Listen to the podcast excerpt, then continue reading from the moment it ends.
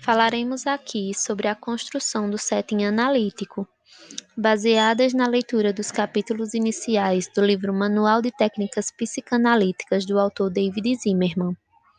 Comecemos então falando sobre o sujeito da psicanálise, que é um sujeito de desejo e do inconsciente. O setting é, portanto, o espaço físico ou não construído pela dinâmica da transferência, que se trata do investimento libidinal do paciente para com a pessoa do analista. Pautando-se nas regras da abstinência e da neutralidade, o setting se constrói com a regra fundamental da associação livre para o paciente. Em contrapartida, a atenção flutuante vem como técnica a ser utilizada pelo analista, de modo que o mesmo deva escutar de, de forma homogênea todo o conteúdo trazido pelo paciente, evitando então fixar sua atenção em algum ponto no discurso apresentado pelo sujeito. Tendo o paciente como sujeito protagonista do processo, a psicanálise vem propor a desconstrução do lugar do suposto saber, afirmando que o saber está e parte do sujeito analisado. Zimmermann pontua a postura do analista como em evolução nos dias atuais, já que esse passa de um lugar de observador neutro, que entende, decodifica e interpreta o material, para uma postura mais ativa, que questiona não só como coleta de dados, como perfil de entrevista ou que guarda uma natureza inquisitória, mas sim perguntas instigantes que possibilitam o levantamento de um novo olhar sobre uma mesma questão. Uma postura menos rígida, que pode fornecer uma devolutiva, e que as interpretações passem de verdades únicas para a hipótese as quais o paciente pode concordar ou não, conduzindo sempre na neutralidade e na abstinência. Zimmermann traz também características relevantes na prática clínica, que vão desde o lugar do analista como aquele que frustra, se utilizando do princípio da realidade da pulsão de morte, até a exceção do cuidado junto à criança autista, a qual o analista vai servir como útero que estimula a criança, mantendo unidas as partes do self que ainda estão dispersas e desunidas, mas não cabendo a esse o papel de mãe substituta. A construção de um contrato claro e objetivo asseguram as regras da neutralidade e da abstinência antes citadas. Ainda sobre o contrato, no contexto da psicanálise, ele vai para além de um acordo.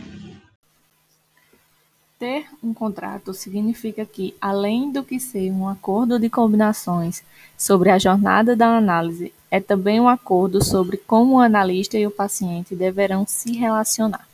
Existe, exige, portanto, uma definição de papéis e funções, como direitos e deveres, acordo de valores e pagamentos, horários, entre outros. No capítulo 6 falaremos sobre a revisão das regras técnicas recomendadas por Freud, e convém lembrar que classicamente são quatro regras. A regra fundamental, também conhecida como a livre associação de ideias, a regra da abstinência, a regra da neutralidade e a regra da atenção flutuante. Cabe também acrescentar uma quinta regra, a do amor à verdade, que foi a ênfase que Freud deu a verdade e a honestidade como uma condição para a prática da psicanálise.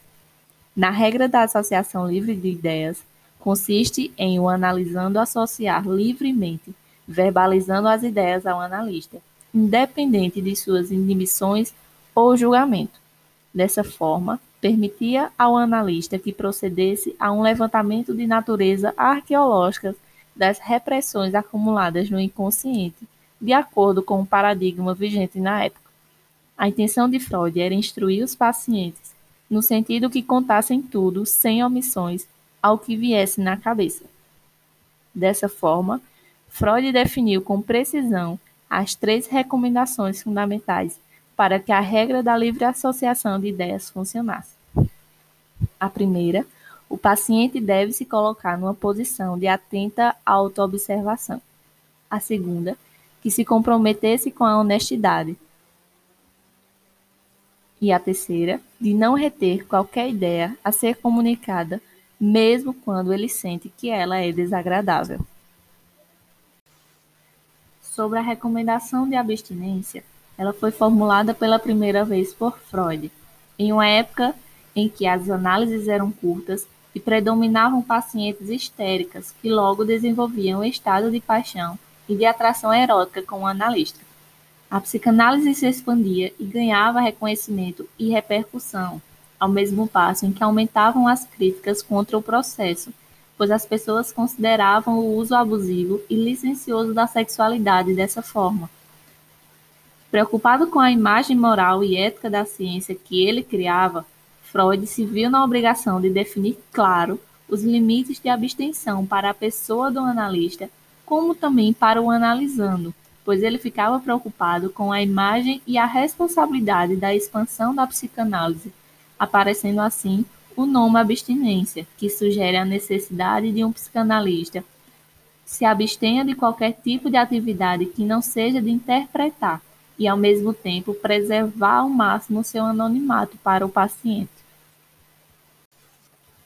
Na regra da atenção flutuante, Freud postulou que o terapeuta deve propiciar condições para que se estabeleça uma comunicação de inconsciente para inconsciente, e que o ideal seria que o analista pudesse cegar-se artificialmente para poder ver melhor. Esse estado de atenção flutuante é útil para que surja na mente do analista a capacidade latente em todos, ou seja, da intuição, a qual costuma ficar ofuscada quando a percepção do analista é feita pelos órgãos dos sentidos de forma única. Zimmermann destaca que o analista que tenta levar a regra da atenção flutuante ao pé da letra irá trabalhar em um estado de desconforto devido à culpa e com uma sensação de fracasso pessoal, pois é impossível sustentar essa condição durante todas as sessões, sem que ele tenha distrações, divagações, desejos, cansaços ou algum desligamento. Porém, ele fala que o possível surgimento de imagens na mente do analista enquanto o paciente fala sempre foi considerado uma distração, mas hoje em dia isso está sendo valorado como uma importante forma única de comunicação, algo que vai além das palavras do paciente e da captação pelos órgãos dos sentidos do analista. Quando falamos sobre uma neutralidade no setting, falamos sobre a neutralidade a qual Freud postulou sua famosa metáfora do espelho, pela qual ele aconselhava os médicos que exerciam a terapia psicanalítica, pois o psicanalista deve ser opaco aos seus pacientes e, como um espelho, não lhes mostrar nada. O termo neutralidade significa nenhum nem outro Porém, as poucas vezes em que esse termo aparece nos escritos de Freud, a palavra original se aproxima de imparcialidade, mas não deve ser confundida com indiferença, até porque os autores acreditam que a recomendação de Freud falava acerca de uma neutralidade tão rigorosa que o analista era incitado a manter uma indiferença. Porém, o conceito de neutralidade se estende também aos próprios desejos e fantasias do analista, de modo que ele esteja disponível para seus analisandos e que ele aproveite sua profunda interação com o seu analisando. A criação dessa regra referiu-se mais diretamente à necessidade em que o analista de não se envolver afetivamente com o seu paciente. Porém, como na metáfora do espelho, ela não pode ser levada ao pé da letra, pode também dizer que essa neutralidade vem mudando substancialmente. Zimmermann acredita que o terapeuta deve sim se envolver afetivamente com o seu analisando, desde que ele não se envolva nas malhas da patologia contratransferencial. Deve-se voltar uma atenção sobre o exercício de uma neutralidade absoluta, para que ela não participe de uma atividade analítica asséptica e fria. Ao falar sobre o amor às verdades, Freud reiterou quanto considerava a importância da verdade para a evolução de um processo psicanalítico de sucesso e deu ênfase à necessidade de que o psicanalista fosse uma pessoa honesta e verdadeira. Parte dessa condição é que a análise poderia promover mudanças verdadeiras no analisando. Zimmermann traz uma reflexão acerca de um problema ético considerado o mais sério de todos e que pode acontecer de forma esporádica nas sociedades psicanalíticas, aqueles referentes aos envolvimentos amorosos entre terapeuta e paciente, o que, a depender de algumas sociedades, essa transgressão ética pode acarretar uma punição das atividades. Bion trouxe enfoque para as verdades, tanto que ele chegou a afirmar que as verdades representam para o psiquismo o mesmo que os alimentos representam para o organismo. Cabe lembrar que a verdade em que nos referimos não tem conotação de ordem moral, e muito menos é uma recomendação para que o analista saia em busca de uma verdade negada ou sonegada pelo paciente, até porque o conceito de verdade absoluta é relativa. Por fim, quando falamos em preservação do setting, não deve caber dúvidas quanto à relevante necessidade de que as combinações feitas no contrato analítico e que compõem o setting devam ser preservadas ao máximo. Todas as considerações tecidas acerca da importância desse setting permitem concluir que, para o psicanalista, representa uma arte conseguir manter-se preservado na sua essência, ao mesmo passo que ele não caia no extremo dogmatismo enrijecido ou a uma cega obediência.